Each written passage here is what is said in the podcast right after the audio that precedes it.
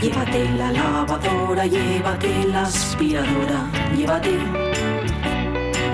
Llévate el secador de pelo. Llévate el horno microondas, el casete, la olla express, pero la radio es mía. La radio es mía. La radio es mía. Y quédate con todo lo demás. La radio es mía. Con Pachi Poncela.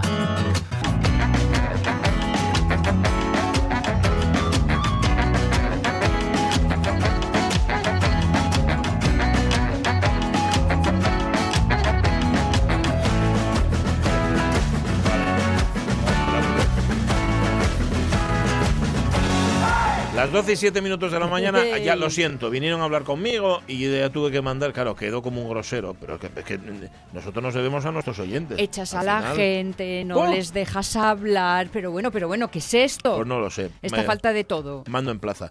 Me han dicho que soy el conductor de este programa y con el conductor no se habla. Sí. Esto lo habéis visto en todos los autobuses, seguro. Pues en la radio igual, ¿eh? salvo que el conductor te dirija la palabra, aquí no se, no se habla. Eh, va a venir Lucía López antes dentro de un rato. No sé si cumplirá su palabra o tendrá otro tema preparado, pero os acordáis que la semana pasada le dijimos, oye, y si de repente a Sonia Villaneda, imaginad, ¿eh? imaginad, le da un siroco y decide eh, hacerse de una red social, ¿cuál sería la más adecuada para una persona como Sonia Villaneda? No sé si lo va a hacer, ¿eh? No sé si lo va a cumplir, no tengo ni idea. Por extensión, eh, la red según tu personalidad. Sí, La red Vamos a adecuada según tu personalidad. Sí, sí, pero ¿no? no, que se basa en un caso real, ¿eh? Tampoco escurras tu bulto. ¿Y a qué señora Jorge Alonso nos traes hoy para la F musical? Madre mía. Pues sí, he de decir que también era ayer el aniversario. Bueno, claro, los domingos. pero, no. pero bueno, en fin, cualquier, cualquier día es bueno y cualquier excusa, diría, es buena para hablar de, de Nina Simone. Ujú. grandísima Nina Simone, que fijaos que lo que son las cosas. eh, ayer precisamente recordaba una, una anécdota de, de cuando Nick Cave. eh, bueno, hay, hay un festival en Londres que el director es, itinerante. Ajá. Eh, cada año es uno. ¿no? Entonces organiza el festival cada año una persona ¿no? que, Ujú. relacionada con el mundo de la cultura. Entonces Nick Cave quería llevar a Johnny Cash y a Nina Simone, pero no había pasta para los dos y llevó a Nina Simone, ¿no? Ujú. Y Nina Simone, bueno, pues llevó, ya era, en fin, la, la señora es, de armas tomar, ¿eh? Era de armas tomar. Sí. Nick Cave así bastante acongojado.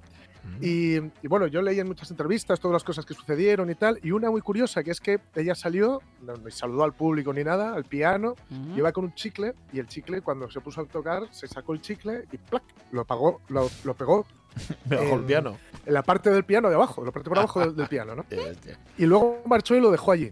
Ah, Y lo está con- y en un documental eh, de Nick. Cave lo está contando y Warren Ellis, el violinista, el Sí. arreglista de Nick Cave, su mano derecha, dice, calla, yo estuve en ese concierto, dice, salté al escenario para coger el chicle, lo tengo yo. Tiene un chicle y ADN de Sí. Nina Simone. Sí, sí. Sí, y nunca lo habían hablado. Bueno, pues me acaban de escribir ahora de, de Ruta 66 Sí. porque tengo que entrevistar a Warren Ellis. Anda, qué bien, estarás estarás contento, ¿no? Sí, sí, sí, muy contento y, y- y, si te digo la verdad, me, me ha, me ha hecho más ilusión por el hecho de que, jolín, que encajara también con hablar de Nina Simone. Pues fíjate tú. Pregunta y por el chicle, a ver Sí, qué que, te cuenta. Que te deje, que te deje de ahí una diré, chupada. diré, sí, sí, sí. sí. Claro. Y Oye, déjenme dar una chupa al chicle Nina Simone. bueno, pues eso será después, ¿eh? Y antes, por supuesto, de los modernos otros tiempos de Carlos La Peña, que hoy nos trae a un, a un, no sé, yo lo he rebautizado como el Django Reinhardt argentino, pero no sé si es exactamente así. Guitarrista de jazz, seguro. Bueno, él nos lo va a contar después. ¿eh? Eh, ahora de momento vamos a ir al cine, por cortesía de Ramón Redondo, ya sabéis cómo es él, que paga les entrades, les palomites, todo, absolutamente todo. Bueno, los palomites no sé. Si les comemos antes de la película, sí. Que por cierto, yo cuando iba al cine y compraba palomitas siempre hice eso. Tomarles palomitas antes. Qué majo. Bueno, Te lo digo en serio. no lo hago, hombre, es que molesto Buah. pa- para los que tienes Cuando alrededor. quedan las del final. Sí. Sí, no, no, no. No, In, de, in, in. de hecho, en mi casa, si se va a ver una película, se Ujú. come lo que haya que comer, se come antes. Y me entendéis. O sea, es- no se anda comiendo cuando estás viendo. ¿Por qué no? Porque entonces no estás ni a la película, ni a comer, ni a nada. Bueno, películas que se estrenaban tal día como hoy, 22 de febrero. En el año 35 se estrenaba Tony, de Jean Renoir. Se estrenaba también en el 49 El demonio del mar, de Henry Hathaway. Pool of London, de Basil Durden, del año de 51. Operación Cicerón, de Mankiewicz, en el año 52. Y en el 57... ¿eh? ¿Es que no me están bien? ¿Demasiado anchos? Sí, míralo tú misma. Pues sí, sí que te están grandes. Estoy menguando todos los días. Pero eso es ridículo, Scott. ¿Por qué dices esos disparates? No hay precedentes médicos de lo que le está pasando. Este. Impactante. Yo solo sé que se está haciendo más pequeño. ¿Vas a salir? Sí, pero enseguida vuelvo. ¿Dónde vas? Aquí al lado, a la tienda. ¿Volverás pronto? Pues claro que sí. Sí, hombre, no te preocupes. Claro, tenía que enfrentarse con el gato. Sí. Pero como iba menguando, luego ya gatos no, o sea, Luego arañas. con la araña. Sí, con la araña y con la barroa. Yo creo que tenía también un enfrentamiento con el ácaro llamado la barroa. Y bueno, es una cosa terrible. El increíble hombre menguante, película de Jack Arnold del año 57, que sí, es de mm, dar. La vi de niña Sí. y, y no pude dormir en una semana. Iba el tío en un barco y de repente le envuelve una especie de nube eh, tóxica y el tipo a partir de ese momento empieza a menguar. Me parece fabulosa. Iban a hacer un remake, parece ser, pero luego no se hizo, con razón. Viviendo Bueno, en la casita de muñecas. Sí, sí, ahí, Provin. Provin, quedaba ahí todo grande. y bueno, ¿eh? Bajos fondos de Samuel Fuller es del 61, Bocacho 70, hecha a medias, bueno, a 2, 4, 6, 8 manos por Vittorio De Sica, Fellini, eh, Mario Monicelli y Luchino Visconti. Bocacho 70, ya digo, del 62. Marat Sade, de Peter Brook, es del 67. Amor y Anarquía, de Lina Vermüller, del 73. Y Cristo se paró en Éboli, de Francesco Rossi. Esa es del año 79. Violeta Masina, nacía tal día como hoy. Mira, la pareja y musa de Fellini, antes fue actriz de teatro y de radio. Eh, la Estrada, Almas y Conciencia, Las Noches de Caviria, Julieta de los Espíritus, Ginger y Fred, etcétera, etcétera, etcétera. Dice Ramón que es imposible no enamorarse un poco de la Gelsomina de La Estrada. Pues sí, nacía tal día como hoy, es decir, que hoy cumpliría 100 años. Julieta Masina, en el año 21. Y hoy hubiese cumplido 77 años Jonathan Demme. Adelante, Starling. Bill, herida de entrada en forma de estrella encima del esternón, con marca de cañón en la parte superior. Una muerte injusta. Una muerte injusta. Tendrá que verla al forense del estado en Claston. Bueno, será mejor que vuelva al funeral.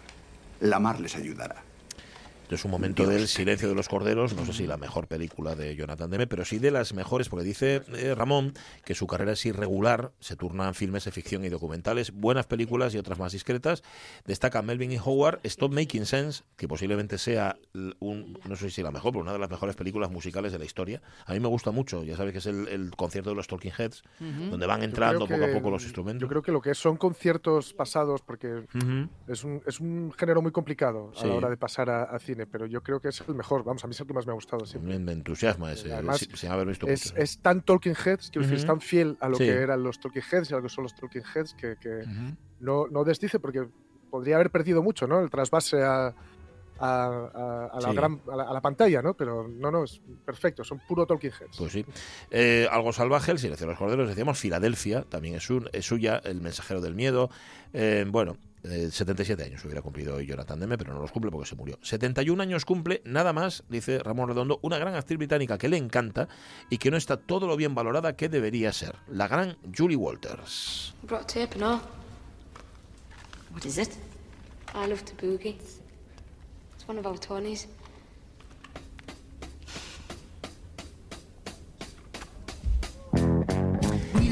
Para que os hagáis una idea, Julie Walters es la profesora de baile de Billy Elliot. Mm, vale. ¿vale?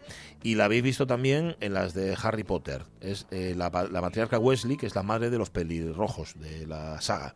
De, Harry Potter, pero sale también en Las chicas del calendario, la joven Jane Austen, fue una de las amigas de Meryl Streep en Mamma Mía, interpretó a la madre de Jenny Bell en la minusvalorada Las estrellas de Hollywood no mueren en Liverpool y es la madre y contrapunto sensato de Jessie Buckley en Wild Rose. Y además empezó en el teatro haciendo Educando a Rita. Vamos, que es una de esas grandes actrices británicas que como hay otras grandes actrices británicas, de esta pues a esta miramos menos. Y esto que estamos escuchando es un momento de las clases de baile mm, que le daba a, J- a Billy Elliot. ¿no?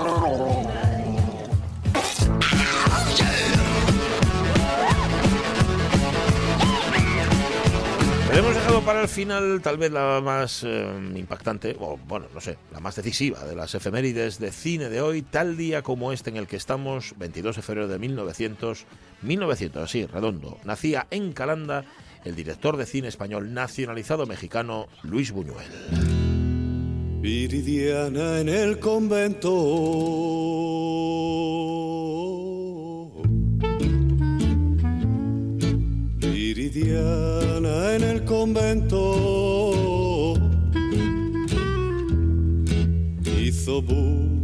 Buñuelos de viento para el padre Nazarín.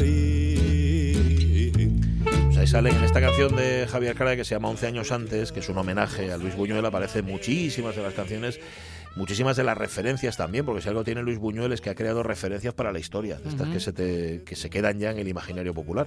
Él era hijo de un indiano regresado, que tendría sus buenos aigas, dice eh, Ramón. Redondo, estudió en Zaragoza el bachillerato y luego se fue a Madrid a la universidad, pensando en principio en ser ingeniero agrónomo, pero mira, ¿quién se lo iba a decir a él? Llegó a la residencia de estudiantes, se hizo las amigo... malas compañías. Es eso, amigo de Gómez de la Serna, de Lorca, de Salvador Dalí, descubrió el surrealismo y su historia da un giro, acaba filosofía y letras, se va a París, se enamora del cine y en- entró siendo ayudante director de Jan Epstein en tres de sus filmes, aunque su amistad y su relación laboral se truncaron un poco antes de finalizar la caída de la casa Usher. Se junta con Dalí, escriben Un perro andaluz, sigue ya en solitario La Edad de Oro y después Las Urdes, Tierra sin pan. Este éxito suyo hizo que Hollywood echase sus redes, aunque no fructificó nada. ¿Por qué? Porque además él era muy suyo, muy ególatra, ¿verdad?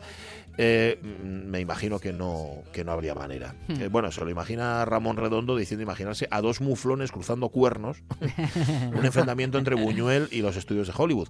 Vuelve a España, trabaja como documentalista para la República, vuelve a enfadarse, vuelve a los Estados Unidos, trabaja como conservador de películas en Nueva York y de ahí se va a México. ¿Por qué? Porque tenía un encargo para rodar con Jorge Negrete y Libertad Lamarque, que eran las dos estrellonas de la época. Eh, su fracaso le llevó a tres años de sequía, aunque logró un contrato en el que si, si hacía, si hacía dos buenos trabajos, o sea, dos trabajos alimenticios, podía hacer uno propio. O sea, de cada tres, Vale, dos tenían que ser de taquilla y otra suya. El resultado, Los Olvidados y el asentamiento definitivo de un grande, tanto como su propio ego, dice, cineasta en este arte.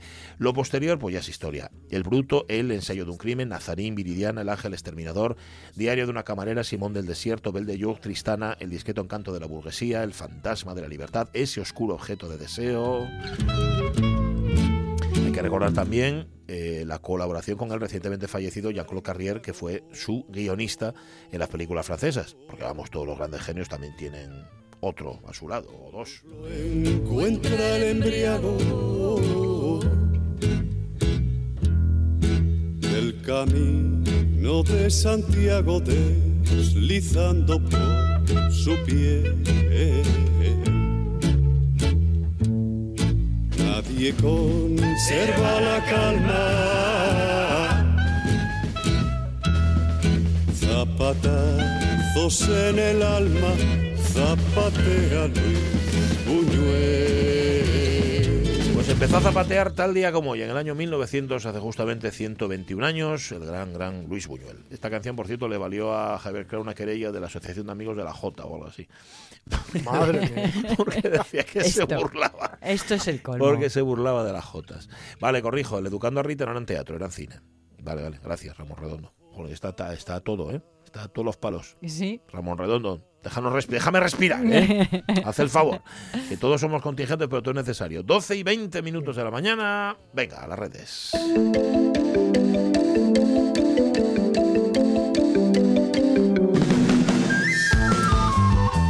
Hola, Lucía López Santos, ¿qué tal?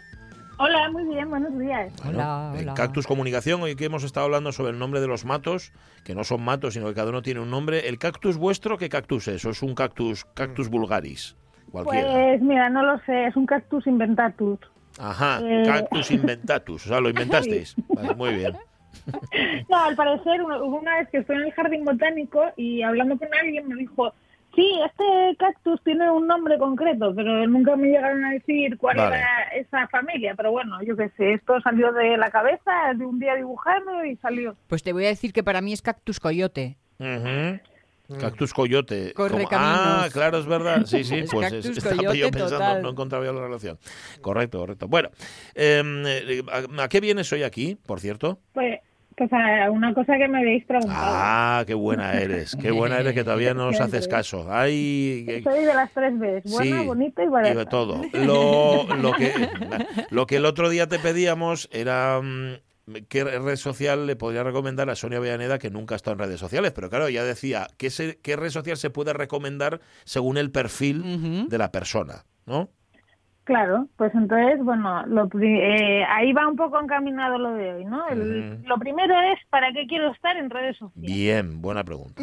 Porque sin saber para qué quiero estar... Sonia no quiere estar, pero vamos a suponer que Se me- quisiera. Se me ocurrió la contestación de un chiste, pero no voy a ponerla a decirla en voz alta. No, déjalo, déjalo. Vale. Entonces, bueno, a ver, dentro de que tenemos un montón de opciones, al final pues podemos eh, establecer como cinco objetivos, ¿vale?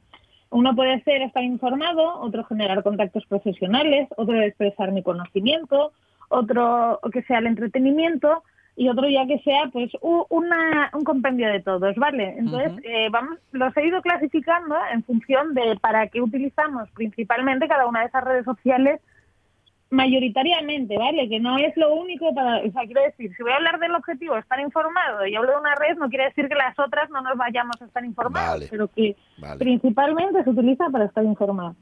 Entonces, la primera de ellas sería Twitter, ¿no? Si al final queremos estar informados al minuto de todo lo que pasa en cualquier parte del mundo, Twitter nos va a ofrecer esa información. Lógicamente, Twitter también tiene un apartado muy importante que es el entretenimiento, pero va a depender de nosotros de a qué cuenta sigamos para que clasifiquemos esa información en estar informado o simplemente en puro entretenimiento. No- y no necesariamente porque Twitter quizás sea una de las redes sociales en las que más perfiles hay, sin embargo, los perfiles no siempre son 100% activos, como puede pasar en otras redes sociales que veremos más adelante.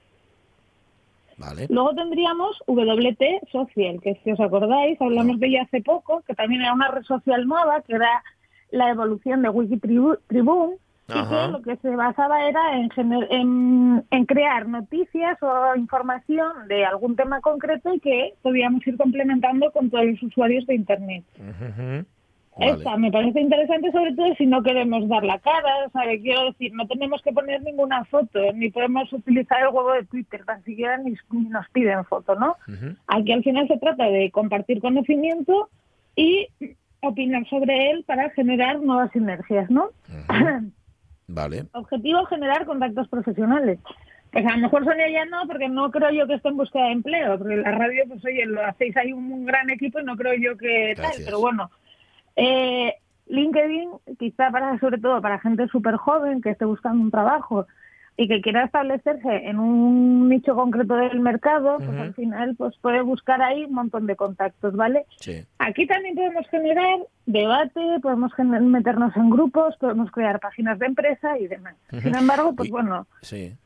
dime, dime. No, y desde que LinkedIn mm, es muy veterana. ¿Cuántos años lleva funcionando LinkedIn? Pues mira, yo me acuerdo que LinkedIn empezó a petarlo en España cuando yo estaba en Barcelona trabajando en su competencia alemana, que era Sing, y eso ya hace casi 15 años. Uf. Pues, Es verdad. Y la competencia se fue al garete y quedó LinkedIn. Mira, en, en Sing llegué a estar todo. hace mil años. Llegaste a estar en... En, En Sing, Bueno, sí. ¿Ves? Se, se nos eh, escarbando aquí. molábamos más. Yo estaba ahí trabajando. A ver, no, la cuestión es que eh, esto pasa como siempre, ¿no? Que gana eh, Estados Unidos, Europa. Pues, eh, aunque en hamburguesas y pizzas esté la cosa equilibrada, finalmente suele ganar la tendencia estadounidense. Entonces, LinkedIn y Sing pasó un poco igual, ¿no? Pero LinkedIn Sí, es sí. algo más que buscar trabajo, tal como yo la entiendo, en el sentido de que es como un currículo abierto permanente y a veces eh, no es, pasas de 0 a 100, sino que promocionas. Hay mucha gente trabajando con su LinkedIn activo. Exacto, no, no, y para generar contactos, o sea, contactos que no necesariamente son para buscar un trabajo, puede ser para generar una colaboración, para oportunidades, Mm. dejémoslo ahí, oportunidades y generar debate sobre todo profesional, ¿no? Que más allá del que podamos tener en Twitter o en Facebook, de hablar, oye, pues qué malos son los políticos. Bueno, pues aquí no se suele hablar de eso, se suele hablar de temas profesionales concretos, de qué opinas sobre la nueva, yo qué sé, funcionalidad de Instagram, ¿no? Mismamente. Vale. Vale, muy bien. Eh, objetivo, expresar mi conocimiento. Y esto, aunque suene pedante, en realidad eh, en Internet hay muchísimo orador frustrado. Hmm. Y tenemos Twitch, Clubhouse y YouTube. eh, yo las he metido aquí a estas tres, ¿por qué? Porque Twitch, a ver, nos permite crear un montón de vídeos en directo y que aunque principalmente la temática sea el gaming y el comentar competiciones de gaming, sí que es verdad que cada vez están ahí muchísimos vídeos, muchísima gente joven que está eh, compartiendo conocimiento aunque sea el gaming, o sea, aunque sea el gaming, esto si me oye cualquier joven me sí. aunque sea, ¿no? Aunque sea esa porquería. La cuestión es que bueno, pues que es un mercado que está en constante crecimiento y que cada vez es más potente y que al final pues es interesante sobre todo si quiero pues generar directos y luego dejar ahí almacenada esa información. Clubhouse, que ya hablamos de ella hace poco también y os había hablado creo que otra chica, es la más nueva. Y a ver, mira, yo ya la estado probando eh, fuertemente, ¿no?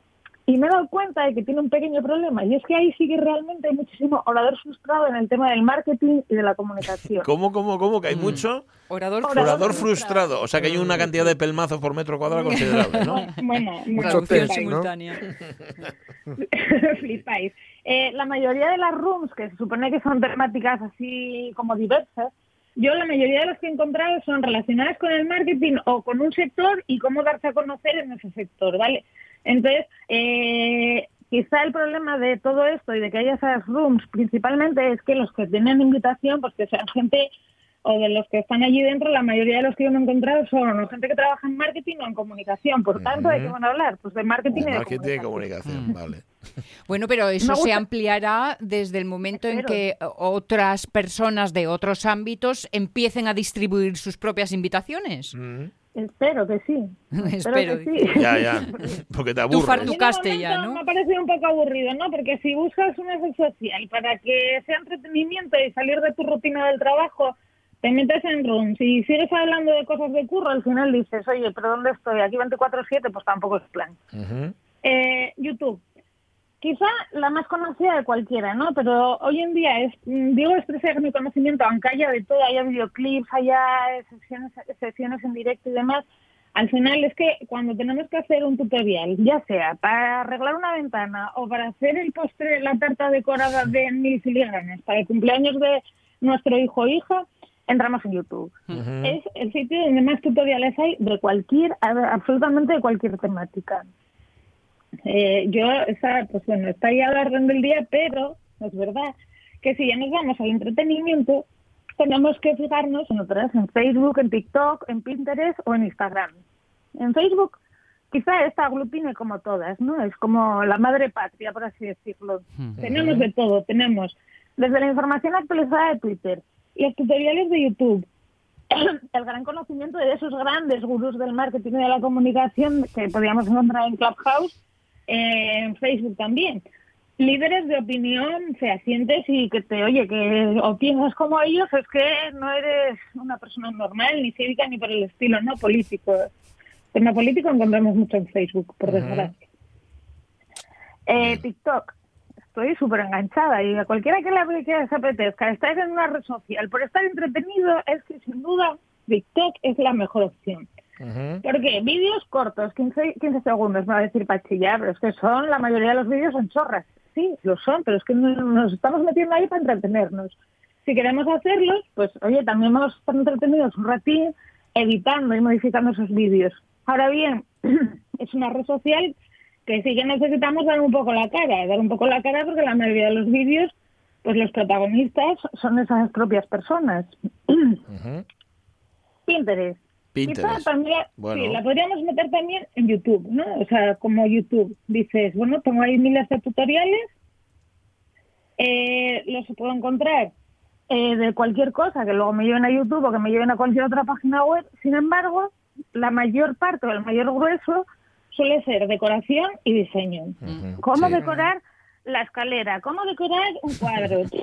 Lo que queráis, vamos. O sea que yo- Pinterest también soporta vídeo, creí que era solo foto. No, tiene fotos, pero te lleva muchas veces al vídeo, ¿no? Ah, O vale. eh, te pone ahí un- como un el fotograma del vídeo en cuestión y ya te lleva el tutorial completo para que lo puedas ver. Entendido. Vale. en Instagram. Te Estoy notando como un poco des- de, un poco des- eh, desencantada de la mayor parte de, Ella de ahora las está redes sociales, y, y no... Sí, como que el resto ya, o sea, a ti TikTok te ha colmado, por así decir, ¿no? Sí, sí, estoy muy enganchada. No, estoy enganchada porque al final ves a mucha gente haciendo cosas y dices, "Y es que nadie me está comiendo el tarro para que piense de una manera o de otra, ¿no? Ya. Eso es de Eh, agradecer, sí, tienes bien. razón. Claro. Entonces, bueno, ni te están intentando vender nada. Sí que es verdad que cada vez tiene más publicidad y vídeos patrocinados, pero, jolín, es que entras en Facebook y una de cada tres publicaciones es publicidad. Entras en Instagram, te pasa igual.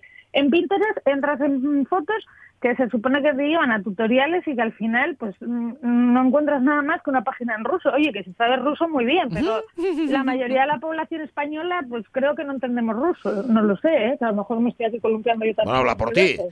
Habla por ti. Eso. Yo, yo no- a lo mejor te voy a invitar el acento, sin me apuras. Dale, dale.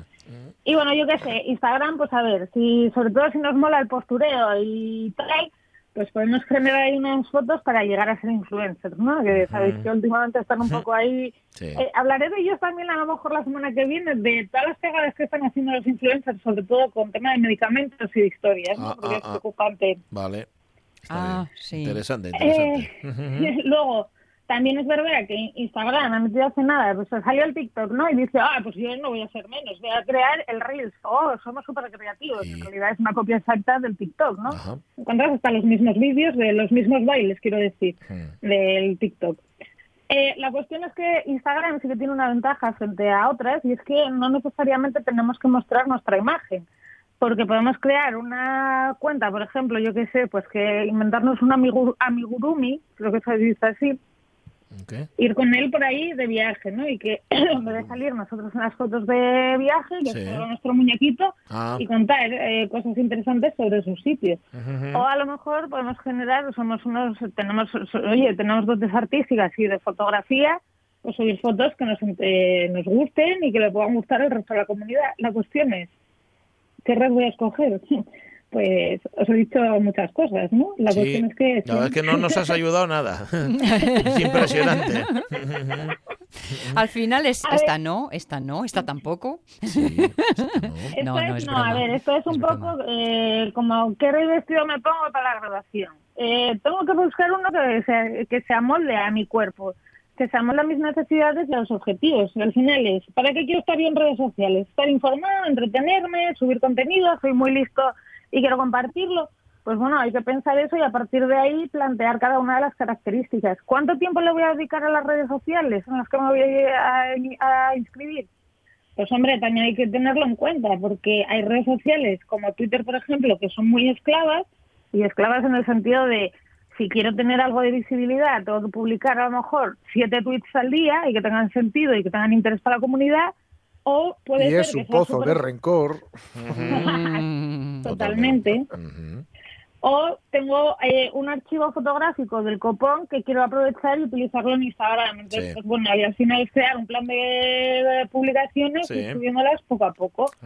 Entonces, ¿qué red social debo escoger? Pues Pues ninguna. para los colores y para redes sociales los usuarios. Vale, pues cada uno que sea, primero que lo estudien, que estudien un poquitín, y una vez que lo hayan estudiado, que decidan. Y ya está, ¿no? Más Yo fácil. diría que probáramos, ¿no? Y Vale. una vez que probemos, decidir cuál nos gusta más. Pues Sonia, chicas, todo, da igual en la que estemos, que utilicemos el sentido común, ¿vale? Que no Siempre, siempre, siempre, de siempre. bolas y cosas de Cosas de esas. esas, vale, Pues hay que probarlas todas. ¿Cuántas has mencionado? Una docena al menos, Por ¿eh? lo menos, sí. Pues sí, por ahí. Cinco, seis, Madre, siete, cuánto ocho, trabajo. Nada ma- 12, justo 12. Mañana no vengo. Mm, Ya, te dedicas a estudiar. Sí, voy a, voy a, a darme de alta en todas Lleva ellas. tiempo, ¿eh? Lleva tiempo, no creas. Yo cuando veo a tanta gente en redes sociales, eh, digo, yo, cu- cu- cuando veo a gente que pasa tanto tiempo en redes Sí, sociales, sí, yo de dónde sí. saquen el tiempo, es que no me lo puedo imaginar. Bueno, Horas de sueño. Hay un Pues sí. estudio sobre eso, las que hemos perdido Pues en los lástima. últimos años. Gracias, gracias, Lucía López Santos. Un abrazo fuerte. No pierdas el sueño. buena Y soleada semana. Esperemos, esperemos. El jueves cambia, pero bueno. Besos. Adiós. Pero mientras dure el sol. Bueno, la una menos 25. Oye, que tenemos 10 minutillos para escuchar a Nina Simone y eso, amigas y amigos, es un auténtico lujazo. Aprovechémoslo. Bueno, va. Que nació ayer, ¿no? Pues Tal sí. día como ayer. Sí, sí, nació ayer, nació un 21 de febrero de 1933, Nina Simone, dale ahí al Feeling Good. Birds flying high, you know how I feel. Sun in the sky, you know how I feel.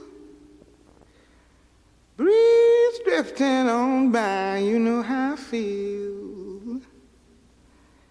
It's a new dawn, it's a new day. It's a new life for me, yeah. It's a new dawn, it's a new day. It's a new life for me.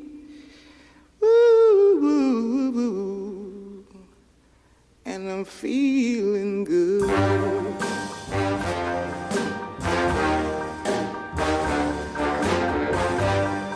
Bueno, ella comenzó cantando como tantísimos artistas eh, afroamericanos, eh, negros estadounidenses, en la iglesia local, mostrando al mismo tiempo, bueno, cantaba y tocaba el piano. Con dos añinos ya estaba tocando el piano. Eh, debutó con 12 años en un recital. Sus padres estaban en, en primera fila Ujú. y tuvieron que moverse Uf. porque tenían que sentarse los blancos. Madre mía. Y Nina Simone, que ya te- con 12 años, ¿eh? Ujú. dijo que ni hablar. Ella, ella dejaba de tocar. O Ajá. sus padres volvían a sentarse allí Toma. o ella no tocaba. Ujú. Así que ya vemos que desde pequeñina ya Lo tenía tenía claro. las ideas muy, muy, muy claras. ¿eh? Sí, sí, sí.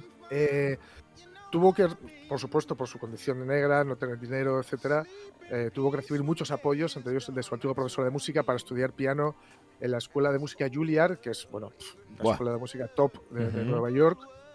Pero bueno, la falta de recursos le, le- le- le- bueno, le, impidió alcanzar su sueño de convertirse en la primera pianista negra de concierto de los Estados Unidos, porque ella quería tocar lo que conocemos como música clásica Ujú. Pero no, no pudo ser porque intentó conseguir la beca del Instituto de Música Curtis, pero fue rechazada porque era, bueno, la rechazaron clarísimamente por ser negra. ¿no? Entonces, bueno, Ujú. ella, mm, en fin, el, el nivel pianístico que tenía era muchísimo mejor que el de, que de gente que sí que Seguro. consiguió esa beca y de quien, por cierto, no sabemos absolutamente nada Ujú. ¿no? a, a día de hoy. Así que bueno, de- debido a esta decepción, Simone pues dijo que, no, la verdad, ella, dijo que nunca pudo superar este golpe de, bueno, eh, este sopetón de racismo. Esto puede Sí. aclarar el hecho de que, ya lo comenté en alguna ocasión, una, una vez que hubo, bueno, pues un linchamiento de negros, el- su marido la paró porque ella bajaba eh, a la calle con una pistola a matar al, al primer blanco que viera. Buah. Por- eh, tal cual, ¿eh? Tal cual. Puf. Pero, eh, mal que por bien no venga, a veces, sobre todo cuando es el talento, contamos con el talento de Nina Simone, y se acercó al blues y al jazz. Eh, empezó a trabajar en la Atlantic City y desde allí, bueno, sobre todo para currar en un club de estos de por la noche, lo que ya nos imaginamos, que es muy guapo verlo desde fuera, verlo en las portadas de los discos, pero es un curro tremendo, es muy duro y es básicamente para ayudar a la familia que estaban arruinada porque su padre había enfermado, en fin. Y allí en estos tugurios, pues eh, aplicó los conocimientos clásicos que ya, que ya tenía, se convirtió en una virtuosa. Eh, por cierto, allí fue amenazada, su- fue violada por un policía. Madre del alma. Eh, en fin, eh, una, una cosa tremenda. Ujú. Y, y, bueno, esta vida pues da para, para muchas cosas y da entre otras cosas, o entre ellas, para, para un temazo absolutamente incontestable como Sinnerman.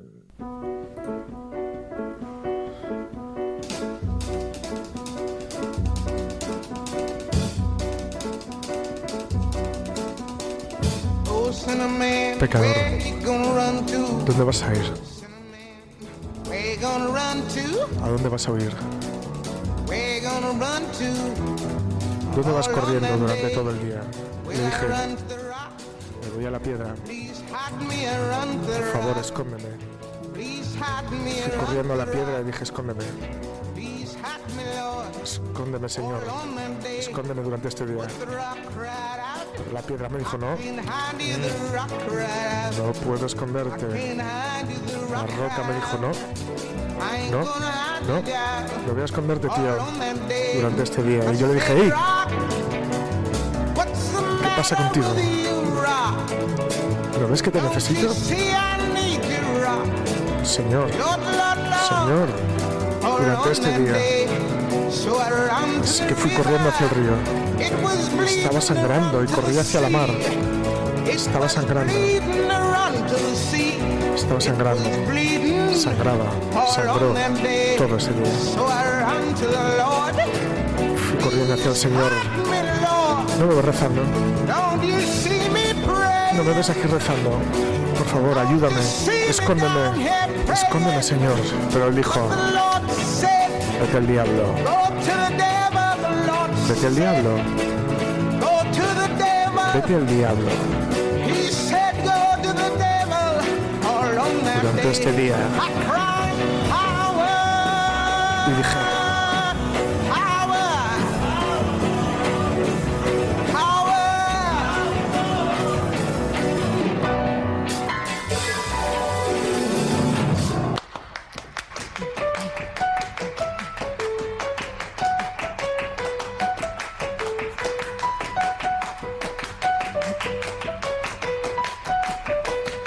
corrí hacia el diablo que me estaba esperando.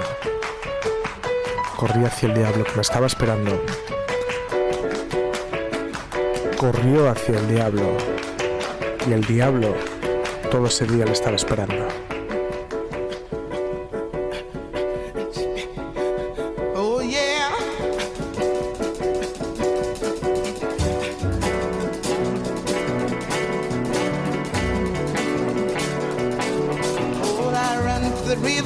Hacia el río.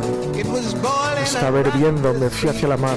Estaba hirviendo y me fui hacia la mar que estaba hirviendo. Estuvo hirviendo todo el día. Corrí otra vez hacia el Señor le dije, escóndeme. Por favor, Señor. Escóndeme, por favor. Ayúdame. Ayúdame durante este día. Y él me dijo, él me dijo, ¿dónde estabas? ¿Dónde estabas cuando deberías haber estado rezando? Y le dije, Señor, mira, mira, mírame, Dios, mírame. Escúchame rezar. Mírame cómo rezo. Escúchame rezar, mírame, mírame, mírame, mírame. Mira cómo rezo, mírame cómo rezo. Mírame. Eres un pecador y deberías estar rezando. Sí, debería estar rezando. Debería estar rezando todo el día. Y dije, y dije, y grité.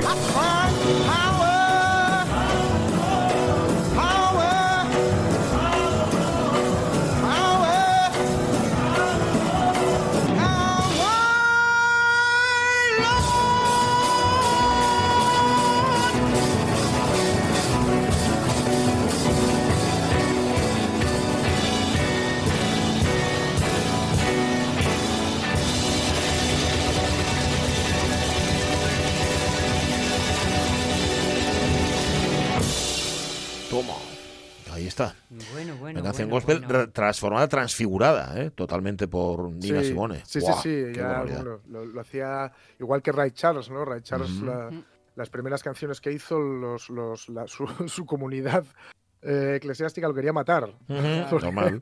Había utilizado las formas del gospel, pero para hablar de algo bastante, cosas bastante más carnales. Además, menudo era Ray Charles. Sí, pues sí.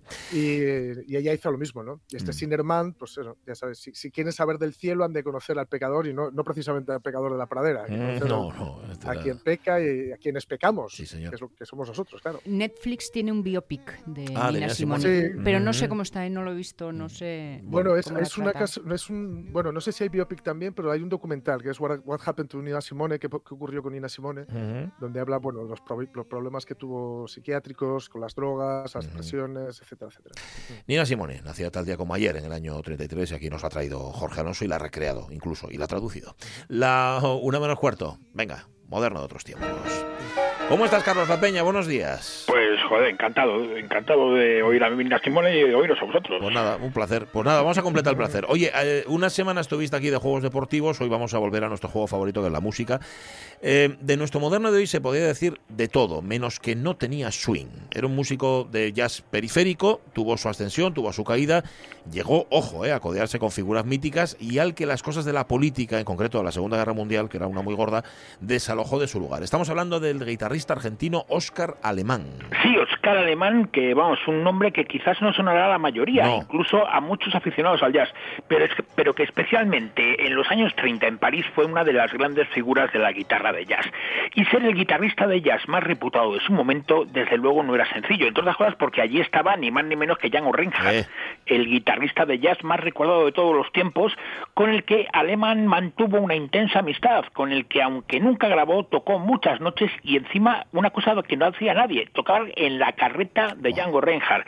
Y además, y además también pues con lo que parece una inevitable comparación, una comparación en la que desde luego pues nuestro moderno no sale ni mucho menos mal parado, porque porque vamos, son guitarristas aunque parecidos totalmente diferentes. Es cierto que el gitano belga Django era más virtuoso como como guitarrista, pero pero el negro chaqueño, nuestro Oscar alemán dominaba más estilos y aunque parezca imposible, tenía más swing que Django.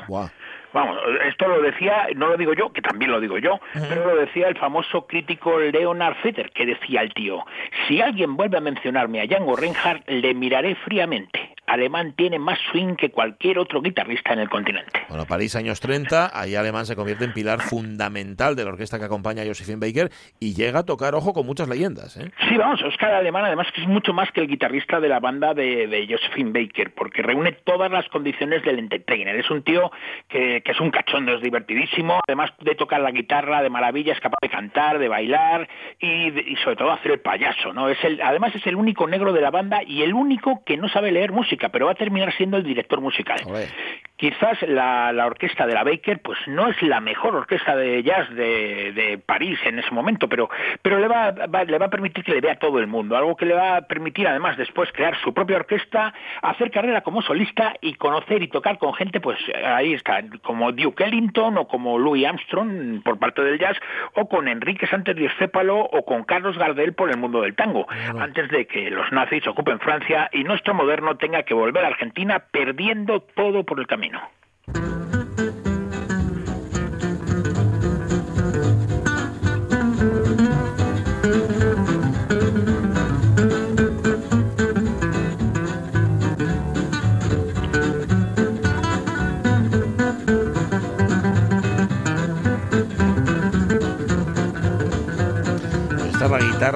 guitarra, principal y la voz que luego escucharemos es la de Oscar Alemán en Me has enamorado. Aquí está acompañado por su quinteto de swing que mantiene la misma formación instrumental que hizo inmortal al quinteto del Hot Club de Francia. Tres guitarras, contrabajo y violín. Amada mía, estoy enamorado, estoy enamorado. Te quiero tanto que ya no puedo vivir si no te veo reír. El violín de otro gran olvidado, por cierto, el porteño nacido en Valparaíso, Hernán Oliva. Bueno, vamos a empezar a situar en tiempo y lugar a nuestro moderno, Carlos. Mira, Óscar Marcelo Alemán Pereira nació en Machagay, en el Chaco, en eh, una provincia en el noroeste de Argentina. Nació el 20 de febrero de 1909. Su madre, Marcela Pereira, era una india toba, de la que heredó su piel negra. Era además pianista. Y su padre era también músico, era Jorge Alemán Moreira, uruguayo de nacimiento y un buen guitarrista aficionado que se ganaba la vida también con trabajos esporádicos como bracero en el, en el algodón o como leñador. Óscar era el quinto de siete hermanos. Los hermanos mayores, Carlos, Rodolfo, Jorgelina y Juana, acompañaban al padre en un conjunto folclórico llamado Quinteto Moreira, que giraba por el Chaco. Que quitando que luego fue sexteto precisamente por la incorporación de Oscar, ¿no? Sí, tendría unos 5 o 6 años cuando nuestro moderno se incorporó a la empresa familiar como bailarín de malambo. El malambo es una danza tradicional masculina que se bailaba en la Pampa desde 1600. Coincidiendo con su incorpor- incorporación, la familia se traslada a Buenos Aires, donde el sexteto va a actuar pues, en sitios tales como el Luna Park, el Parque Japonés o el Teatro Nuevo, donde además Oscar gana un premio como bailarín de malambo. Además de con el folclore, pues los chavales se buscan la vida como limpiabotas o como vendedores de periódicos. Oscar abandona la escuela antes de terminar el, segundo curso y su hermano mayor, Rodolfo, muere de tuberculosis. Es entonces, en medio de esta catástrofe, cuando el padre decide probar suerte en Brasil, en la ciudad de Santos, con un negocio de algodón. Pero, pero no va a abandonar la música. Jorge marcha a Brasil con sus hijos mayores, con los que forman el sexteto, que ahora vuelve a ser quinteto por la, por la muerte de Rodolfo, y Marcela queda en Buenos Aires con los pequeños, que se llaman Herminia y Enrique. El representante del padre, un tal Figueroa, de infausto recuerdo se queda con el dinero que los alemanes que los alemanes mandan a doña Marcela y a los niños y la madre muere de hambre. Esto va a ser un palo enorme para Jorge que antes incluso de reclamar a sus hijos que quedan solos en Buenos Aires se suicida.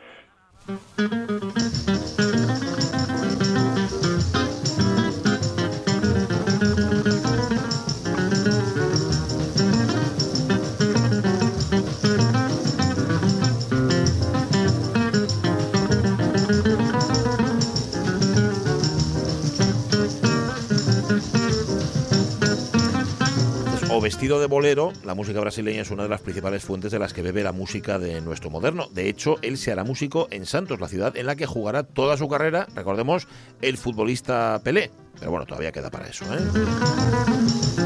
O vestido de bolero es lo que suena. Bueno, aunque Oscar Alemán va a ser reconocido como guitarrista, lo cierto es que el primer instrumento que aprende a tocar es el cavaquinho que es una pequeña guitarra portuguesa de cuatro cuerdas. Es el antecedente directo del ukelele y también pues es hermano del guitarrico, del triple, del triple canario o del cuatro venezolano.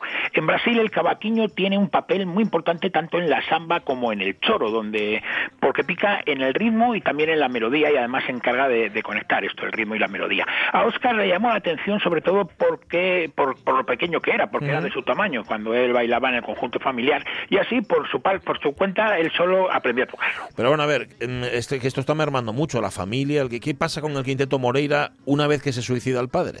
Bueno, pues el quinteto desaparece, pues como desaparece la familia. Tal, cual, claro. Claro, sí, o sea, porque Oscar tiene 10 años cuando los restos de la familia alemán se disuelven. Carlos se hace bailarín, Juana criada y Jorgelina se casa con un médico. Así que a Oscar lo dejan ahí tirado y se convierte en uno de tantos niños de la calle de Santos que a veces pues duerme en el ejército de salvación y otras en la calle. Come lo que le dan en la calle y ahorra todo lo que va ganando, pues bailando, boxeando o con otros trabajillos de buscavidas para, para comprarse precisamente un cavaquiño.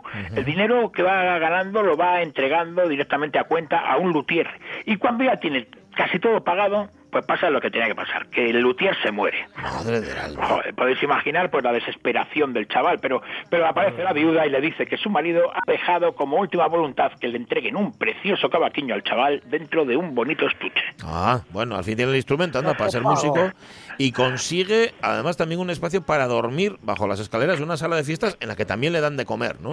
Sí, ahí va a ser donde actúe por primera vez en esta nueva etapa ya sin familia. Dicen que lo primero que hizo fue para llevar unos puros a unos clientes que le habían pedido pasar por el escenario. Allí hizo que, como que se tropezaba, vio unas cuantas cabriolas con las que cautivó al público. Volvía a salir el bailarín, ¿no? Entonces el dueño le dijo que lo repitiera cada noche. Y entonces un día que se pusieron enfermos dos de los artistas que actuaban en el, en el local, pues Oscar se ofrece a cubrirles tocando el cavaquiño. Aunque solamente se sabe una canción, va a tener que repetirla varias veces. Todo un éxito.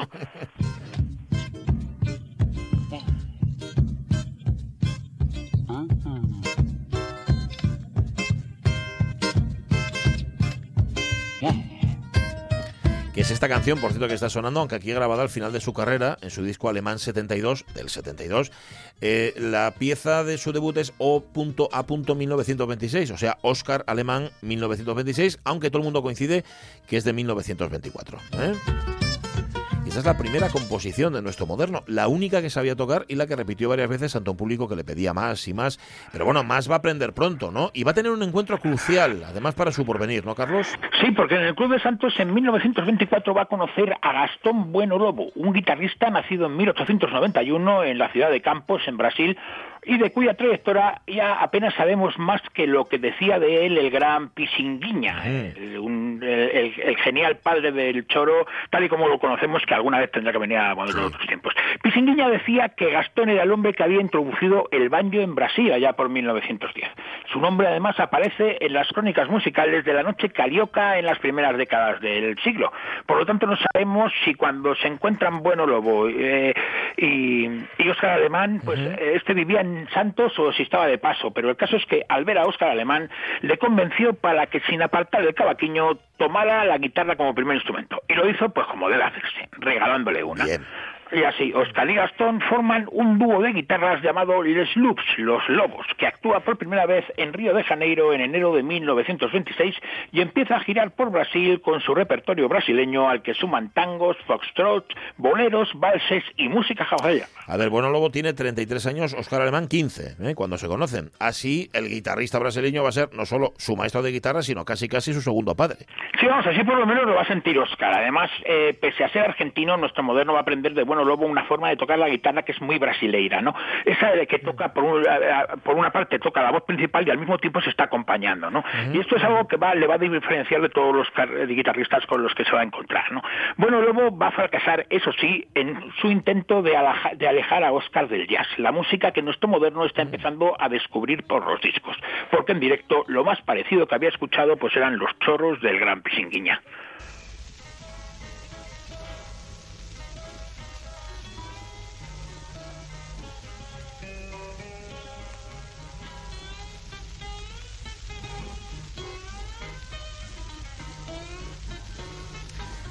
Así tocaban Le Loop, Los Lobos. Esta es la milonga tango hawaianita, compuesta por Gastón Bueno Lobo y Óscar Alemán.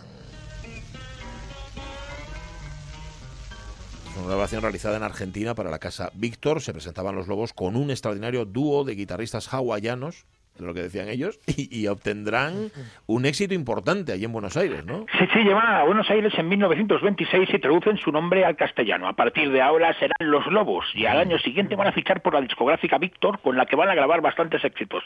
Actuarán en los principales teatros y van a compartir escenarios ni más ni menos que con el mismísimo Carlos Gardel.